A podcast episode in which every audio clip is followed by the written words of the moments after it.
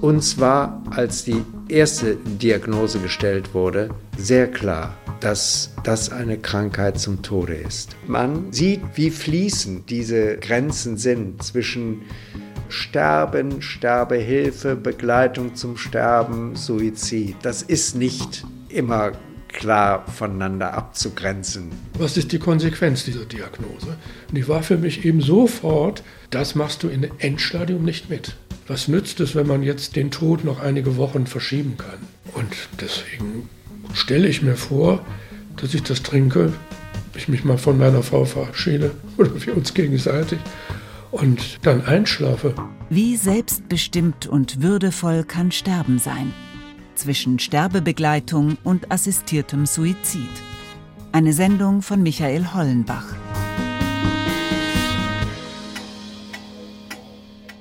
Christian Wolf war mehr als 20 Jahre Pfarrer der Leipziger Thomaskirche. Nun sitzt der Mann mit der hohen Stirn und dem dichten grauen Haar im Wohnzimmer seiner Leipziger Altbauwohnung. Er erzählt von dem Sterben seiner zweiten Ehefrau Slata. Sie war an einer besonders aggressiven Form von ALS erkrankt. Die Amyotrophe Lateralsklerose ist eine unheilbare schwere Erkrankung des Nervensystems. Nun war der Verlauf der Krankheit natürlich so, dass die Lähmung dann im Gesicht die Folge hatte, dass sie den Speichel nicht mehr halten konnte, was ganz furchtbar ist für jemanden, der auch immer sehr stark auf das Äußere geachtet hat. Ja, das war schon eine wahnsinnige Einschränkung, ein Angriff auf das Selbstbewusstsein. Es gibt nur ein Medikament, das den Verlauf der Krankheit etwas verlangsamt, aber das hat starke Nebenwirkungen. Hautausschlag, massive Übelkeit und Depressionen. Seine Frau hat es sofort wieder abgesetzt. Alle Medikamente, ja auch das zweite Präparat, was in den USA entwickelt worden ist, auch das verspricht eine um 30 Prozent verlängerte Überlebenszeit. Und für uns war von Anfang an klar, es geht nicht um Überleben. Es geht um eine begrenzte Lebenszeit mit einer möglichst hohen Lebensqualität. Slata hätte in ein Versuchsprogramm eines Pharmaunternehmens einsteigen können. Aber den beiden war klar, wir reisen jetzt nicht von der Klinik zu der und man kriegt ja einen tausend Ratschläge und was bleibt dann vom Leben übrig? Aber das, denke ich, kann man nur, wenn man akzeptiert, das Leben geht zu Ende.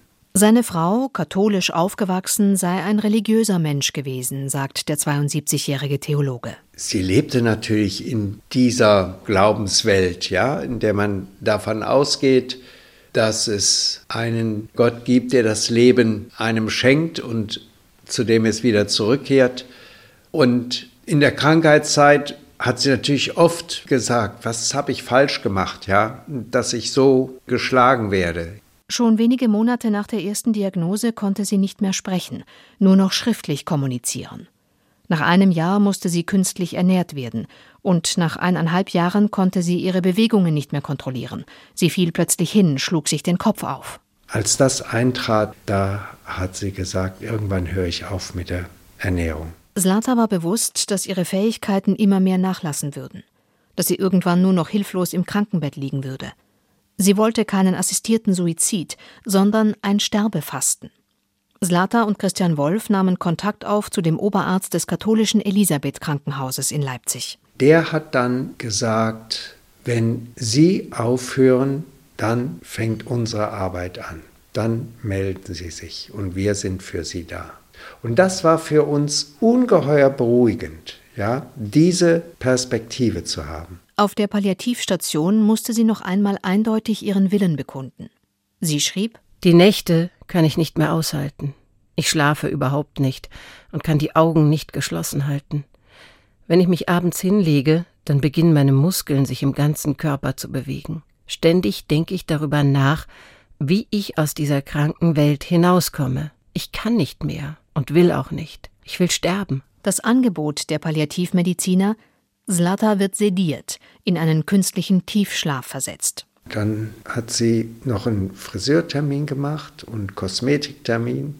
Alles im vollen Bewusstsein, dass das letzte Gänge sind. Zlata hat sich dann von der Familie und allen Freundinnen und Freunden verabschiedet. Endgültig. Dann war völlig klar, dass jetzt der Weg in die Palliativstation der Weg zum Sterben ist. Zum letzten Mal haben sich ihr Mann und die Kinder noch einmal um das Sterbebett versammelt. Dann kam die Ärztin und fragte dann nochmal, sollen wir jetzt beginnen? Das heißt, sie werden dann sehr schnell in einen Tiefschlaf versetzt. Und da hat meine Frau den Daumen gehoben, ganz entschlossen. Ja, und dann kam sie in den Tiefschlaf und es war dann auch klar, dass sie da nicht mehr aufwacht. Und dann ging das Leben eben langsam zu Ende. Christian Wolf und die Kinder sitzen oft neben ihrem Sterbebett. Auch wenn er nicht weiß, ob er seine Frau mit seinen Worten noch erreichen kann, betet er laut. Mach Ende, o oh Herr, mach Ende mit aller unserer Not. Stärk unsere Füß und Hände und lass bis in den Tod uns allzeit deiner Pflege und treu empfohlen sein. So gehen unsere Wege gewiss zum Himmel ein. Sieben Tage lag sie im Tiefschlaf, bevor ihr Herz aufhörte zu schlagen. Ja, an diesem Beispiel sieht man, wie fließend diese Grenzen sind zwischen Sterben, Sterbehilfe, Begleitung zum Sterben, Suizid. Das ist nicht immer klar voneinander abzugrenzen. Und wo wir sterben, ist ein Spiegel des medizinischen Fortschritts, aber auch der gesellschaftlichen Verhältnisse und der ethischen Reflexion. Der Historiker Florian Greiner von der Universität Augsburg hat die Veränderungen der Sterbekultur untersucht zum Beispiel in den vergangenen vier Jahrzehnten. Da können wir eben beobachten, dass hier letztlich reagiert wird auf ganz gravierende Veränderungen, die wir allgemein am menschlichen Lebensende beobachten können. Zum einen äh, betrifft das die Sterbeverläufe, dort wo früher sehr häufig eben akut gestorben wurde, etwa an Infektionskrankheiten, es durch medizinische und demografische Veränderungen zu einem Wechsel kommt. Es sterben heute eben sehr viel mehr Menschen an chronischen Erkrankungen. Mittlerweile beträfe das rund 80 Prozent aller Verstorbenen. Und Greiner hat beobachtet, dass heute die Sterbekultur sehr viel menschenzugewandter ist als noch in den 70er und 80er Jahren. Sterben und Tod seien heute kein Tabu mehr, betont Historiker Greiner. Das heißt also, dass die Wünsche, die Bedürfnisse von Sterbenden sehr viel aktiver berücksichtigt werden. Zugleich ist die Sterbekultur heute sehr viel bewusster. Das heißt, wir beschäftigen uns aktiver damit, was eigentlich da auf uns zukommt, sowohl individuell als auch gesellschaftlich. Und letztes wichtiges Schlagwort ist natürlich das der Selbstbestimmung. Das heißt, im Laufe der Jahrzehnte gelingt es Menschen immer stärker eben auch wirklich selbstbestimmt zu agieren, am Lebensende nicht mehr nur gewissermaßen als Spielball äh, zu fungieren für medizinische Einflüsse, sondern eben auch äh, aktiv ihre eigenen Interessen die Wünsche, wie das eigene Sterben verlaufen soll, gewissermaßen einzuspeisen. Das ist vielleicht eine der größten Veränderungen in der Sterbekultur. Immer mehr Menschen pochen beim Sterben auf ihre Autonomie. Der Suizid und auch schon die Absicht dazu wurden bis weit ins 20. Jahrhundert von den Kirchen als schwere Sünde betrachtet, als ein gegen Gott gerichteter Akt. Der katholische Katechismus verurteilt den Suizid noch immer als eine schwere Verfehlung gegen die Eigenliebe, die Nächstenliebe und die Liebe zu Gott. Doch heute erscheint die Selbsttötung, die manchmal auch euphemistisch als Freitod bezeichnet wird, als eine breit akzeptierte Option. Selbstbestimmung am Lebensende. Dazu passt auch das Urteil des Bundesverfassungsgerichts vom 26. Februar 2020. Der damalige Präsident des Bundesverfassungsgerichts, Andreas Voskuhle, erläutert das Recht auf einen assistierten Suizid. Dieses Recht schließt die Freiheit ein, sich das Leben zu nehmen, hierfür bei Dritten Hilfe zu suchen und, soweit sie angeboten wird, in Anspruch zu nehmen. Das Recht auf selbstbestimmtes Sterben ist nicht auf fremd definierte Situationen wie schwere oder unheilbare Krankheitszustände oder bestimmte Lebens- und Krankheitsphasen beschränkt. Das bedeutet, seitdem ist der assistierte Suizid in Deutschland ohne strafrechtliche Folgen. Allein im vergangenen Jahr verhalfen in Deutschland Sterbehilfeorganisationen mehr als 350 Menschen zum Suizid. Auch Hajo Schäfer hat sich an den Verein Sterbehilfe Deutschland gewandt nachdem bei dem 78-jährigen Lungenkrebs diagnostiziert wurde. Seinen richtigen Namen möchte er in der Öffentlichkeit nicht genannt haben. Hajo Schäfer sitzt am Esszimmertisch. Vor sich hat er einige Unterlagen ausgebreitet. die schriftlichen Regelungen für einen möglichen assistierten Suizid. Ich bin immer ein Mensch gewesen, der seine Ziele sehr konsequent verfolgt hat, auch beruflich. Und diese Hilflosigkeit, die Abhängigkeit ist für mich ein großes Thema. Ich bin sehr ungern abhängig gewesen im Leben. Und da jetzt zu stehen und nicht zu wissen, die Ärzte haben ja gesagt, es ist unheilbar. So, damit muss man dann erstmal fertig werden. Und da habe ich nicht lange zu gebraucht. Ich habe dann sofort angefangen, was ist die Konsequenz dieser Diagnose? Und die war für mich eben sofort, das machst du in Endstadium nicht mit. Das Licht im Esszimmer bleibt ausgeschaltet, auch als es langsam Abend wird. Die dunklen Möbel in dem Esszimmer verstärken noch die Schwere des Gesprächs. Aber Hajo Schäfer wirkt sehr gefasst. Er erzählt, wie er nach einem Gespräch vom Verein Sterbehilfe das sogenannte grüne Licht bekommen habe. Wenn er anrufe, dann komme eine Sterbehelferin mit dem Gift, damit er seinem Leben ein Ende bereiten könne. Das war für mich, ich war gelassener, denn es ist einfach so, dass man es glaubt, es wieder in der Hand zu haben. Ob das alles so funktionieren wird, weiß man nicht. Ne? Der Tumor wächst offenbar wesentlich langsamer als befürchtet.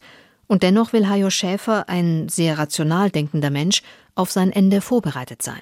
Seine Frau Luise sitzt ihm gegenüber. Sie mischt sich nur selten in das Gespräch ein. Aufgrund einer beginnenden Demenz hat sie Schwierigkeiten, die passenden Worte zu finden.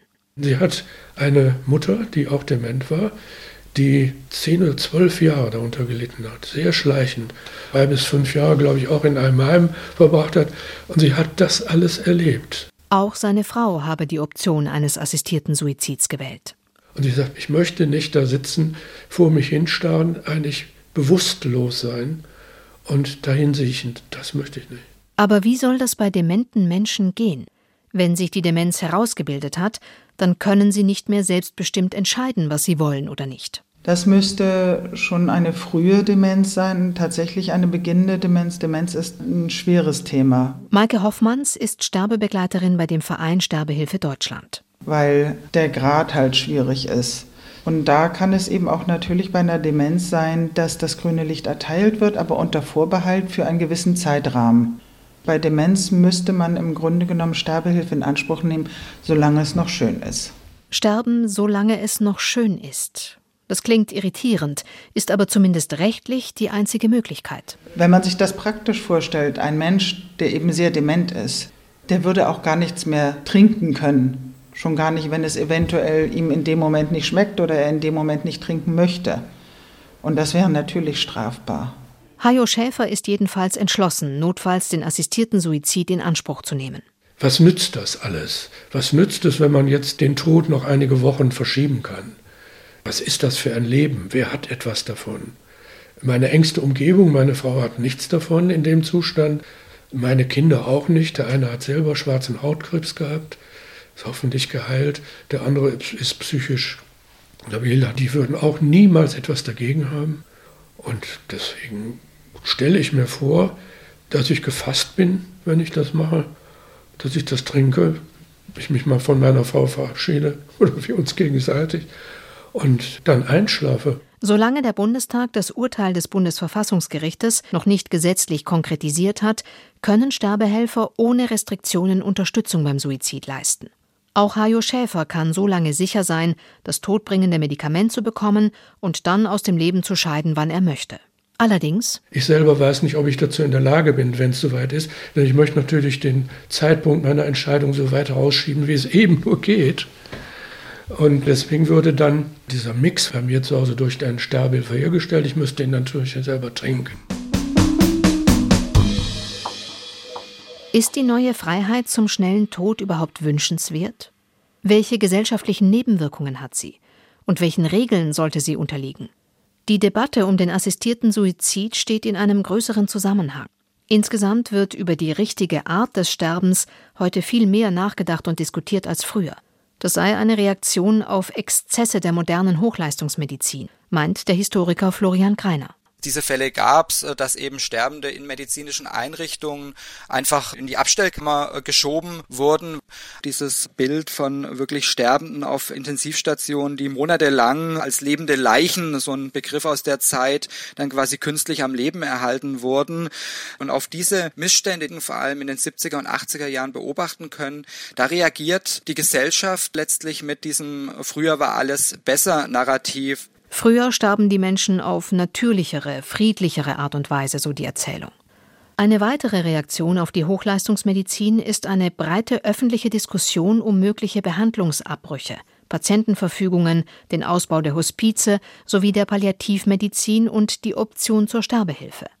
Oft geht es dabei um ein gutes Sterben. Zunächst mal können wir beobachten, zu jeder Zeit gibt es den Begriff vom guten Sterben. Allerdings ist natürlich die Art, wie man das definiert, die ist historisch sehr fluide und äh, da können wir also auch starke Verschiebungen beobachten. Schon vor Jahrhunderten gab es den Begriff von der Kunst des Sterbens. Wenn man historisch ganz weit zurückgehen möchte, im Mittelalter die klassischen Asmoriendi-Schriften kirchlicherseits, die zum Beispiel die Schmerzfreiheit so gar nicht vorgesehen haben, sondern die eher dahin gingen zu sagen, das Ertragen von starken Schmerzen ist Teil des Sterbens und muss angenommen werden, um in den Himmel kommen zu können. Der am Kreuz leidende Jesus als Vorbild? Eine Haltung, die sich in den Kirchenliedern von Paul Gerhardt wiederfindet. Ich danke dir von Herzen, o Jesu, liebster Freund, für deines Todes Schmerzen, da du's so gut gemeint. Ach, gib, dass ich mich halte zu dir und deiner Treu und, wenn ich nun erkalte, in dir mein Ende sei. Auch die äußeren Ereignisse beeinflussen unser Bild vom Sterben.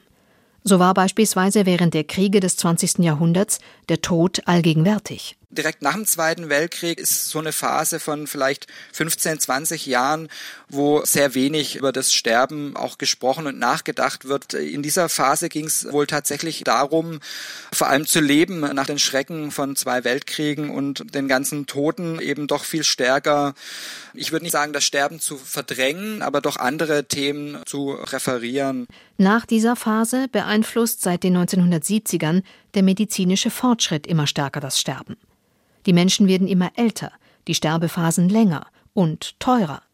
Als Reaktion auf diese Entwicklung bildet sich eine Hospiz- und Palliativbewegung heraus. Das hängt auch damit zusammen, dass man festgestellt hat, dass diese Form der Versorgung von Sterbenden nicht nur besser ist, weil sie tatsächlich auf die Wünsche von Sterbenden sehr viel besser reagieren kann als eine klassische medizinische Versorgung im Krankenhausbereich, sondern eben auch billiger. Früher gehörte zu einer Kultur des Sterbens auch die Bereitschaft zu leiden. Sterbende warteten, bis, so war es oft zu hören, der Herrgott sie holte. Oder bis, katholischerseits, das Sterbesakrament, die sogenannte letzte Ölung, gespendet wurde. Das Leben sei ein Geschenk Gottes, darüber dürfe der Mensch nicht einfach verfügen. Dieses von den Kirchen propagierte Warten auf den Tod hat sich immer mehr verändert, zu dem Wunsch der eigenen Selbstbestimmung. Ja, der absoluten Autonomie am Lebensende. Diesen Wunsch hat auch die Hospizbewegung zum Teil aufgenommen. Die empathische Begleitung Sterbender erfährt seit Jahren einen enormen Aufschwung. Eine der 100.000 Ehrenamtlichen in Deutschland, die Menschen beim Sterben begleiten, ist Carolina Prinz vom Hospizdienst Stuttgart. Wenn sie neben dem Sterbenden sitzt, dann tritt für die 56-Jährige alles andere in den Hintergrund. Dann ist da nichts mehr außer diesem Wesen. Und das ist ganz friedlich, ganz, ganz ruhig und nichts anderes zählt mehr. Wenn ich diese Zeit gebe und diese Zuwendung, bekomme ich zurück, ganz im Hier und Jetzt zu sein und ganz in den Frieden zu kommen. Das hat was Meditatives. Die Frau mit den kurzen blonden Locken ist ein agiler Mensch. Sie arbeitet als Coachin, unter anderem für Pädagoginnen und für Schulleitungen. Es ist ein Kontrast zu ihrem Beruf, wenn sie Menschen in ihren letzten Stunden begleitet. Als ihr Schwiegervater starb, war sie bis zum letzten Atemzug bei ihm. Mein Schwiegervater ist so ganz im Reinen gewesen, auch als er noch ganz bewusst und klar war mit sich. Und der ist ganz, ganz friedlich gegangen. Das hört sich vielleicht komisch an, aber das hatte eine Schönheit. Auch Johann Friedrich Spittler begleitet Sterbende allerdings nicht über Wochen am Sterbebett, sondern mit einem todbringenden Medikament beim Suizid. Der 80-jährige Mediziner arbeitet mit Dignitas zusammen. Dignitas ist ein Sterbehilfeverein aus der Schweiz, der 1998 gegründet wurde und mittlerweile mehr als 3000 Menschen beim Suizid begleitet hat. In der Schweiz ist Hilfe zur Selbsttötung nicht strafbar. Deshalb fuhren vor 2020 viele Sterbewillige aus Deutschland in die Schweiz. Auch Johann Friedrich Spittler hat Menschen in die Schweiz begleitet.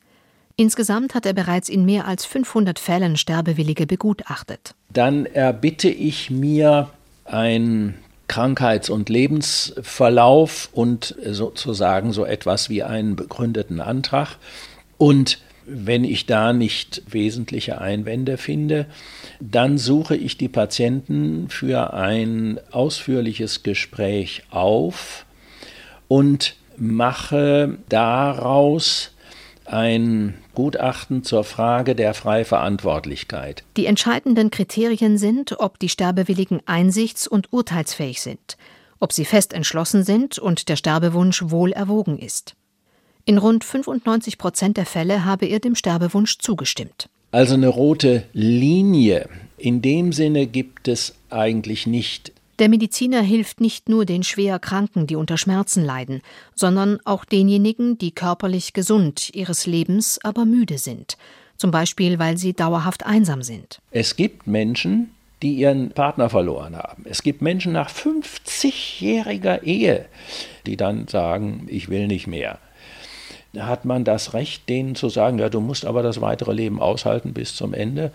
Das kann ich nicht nachvollziehen. Oft ist er mit den Lebensmüden am Ende auch allein.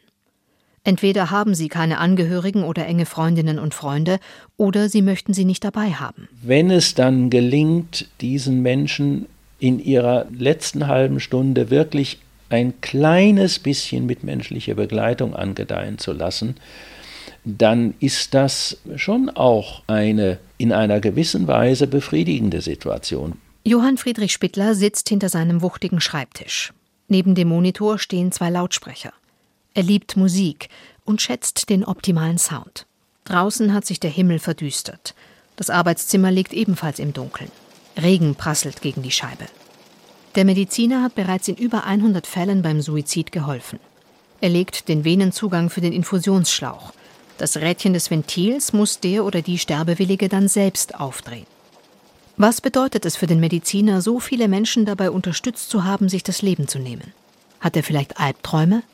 Wenn ich mich bei Gelegenheit der Begutachtungsuntersuchung davon überzeugt habe, dass die Person vernünftig überlegt ist, gute Gründe hat, dann ist dieser Weg auch für mich überzeugend. Spittler klingt sehr distanziert, wenn er über seine todbringende Tätigkeit spricht.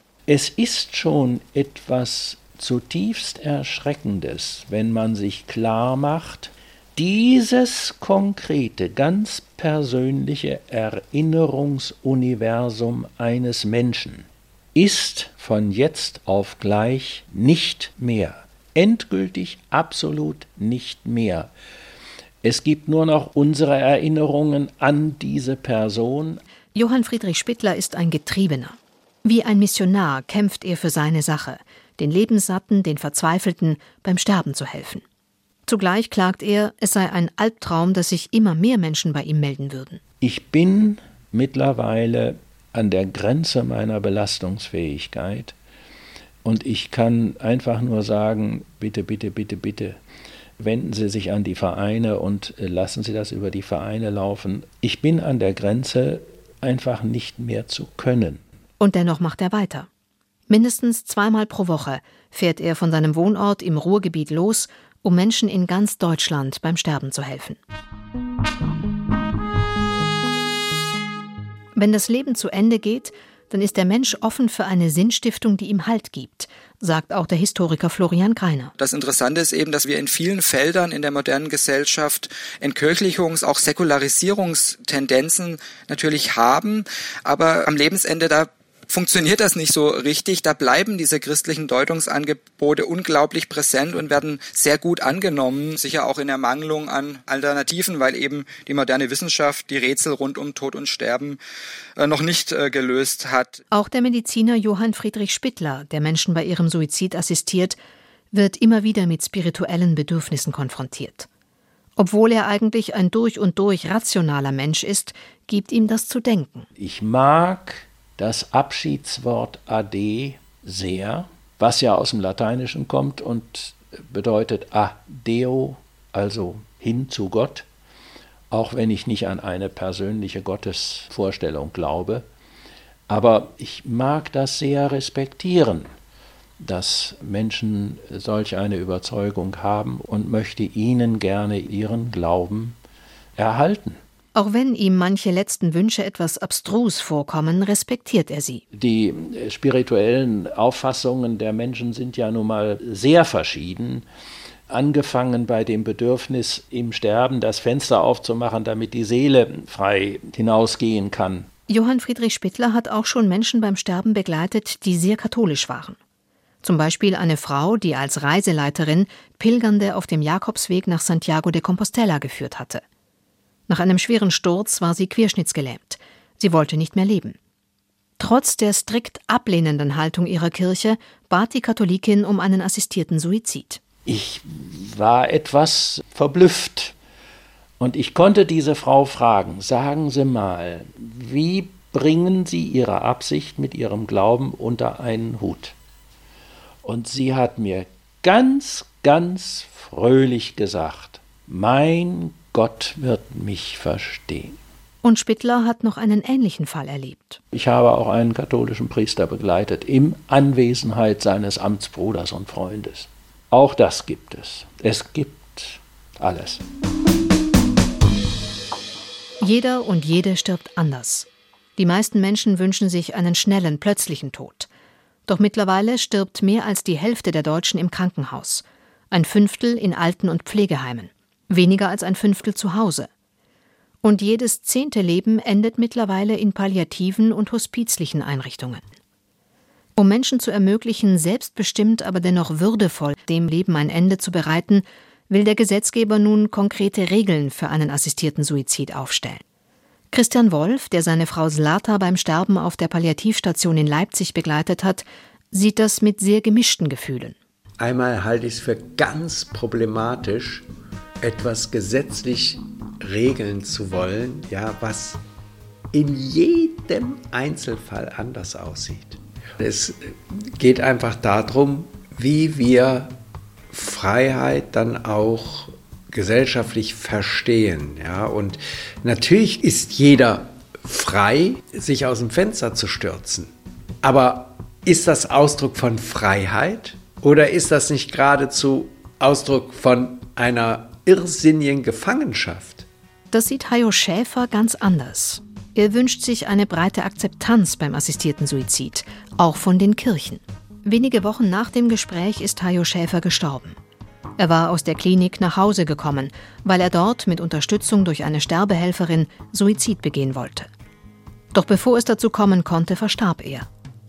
Und auch seine Frau Luise hat den assistierten Suizid nicht in Anspruch genommen. Nun ist ihre Demenz so weit fortgeschritten, dass dies allein schon aus rechtlichen Gründen nicht mehr möglich ist. Hajo Schäfer ist katholisch aufgewachsen, aber als junger Mann aus der Kirche ausgetreten. Dennoch hat er darüber nachgedacht, ob es für ihn ein Jenseits geben wird. Ich, mal, ich, ich weiß es nicht, ob es das gibt. Wer weiß das schon von uns? Es kann man nur glauben. Bei mir ist es so, dass ich es für möglich halte. Möglicherweise ist es aber auch nicht so. Wenn man ein anständiges Leben hinter sich gebracht hat, hat man ja dann auch vielleicht eine Chance. Aber ich lasse mich überraschen.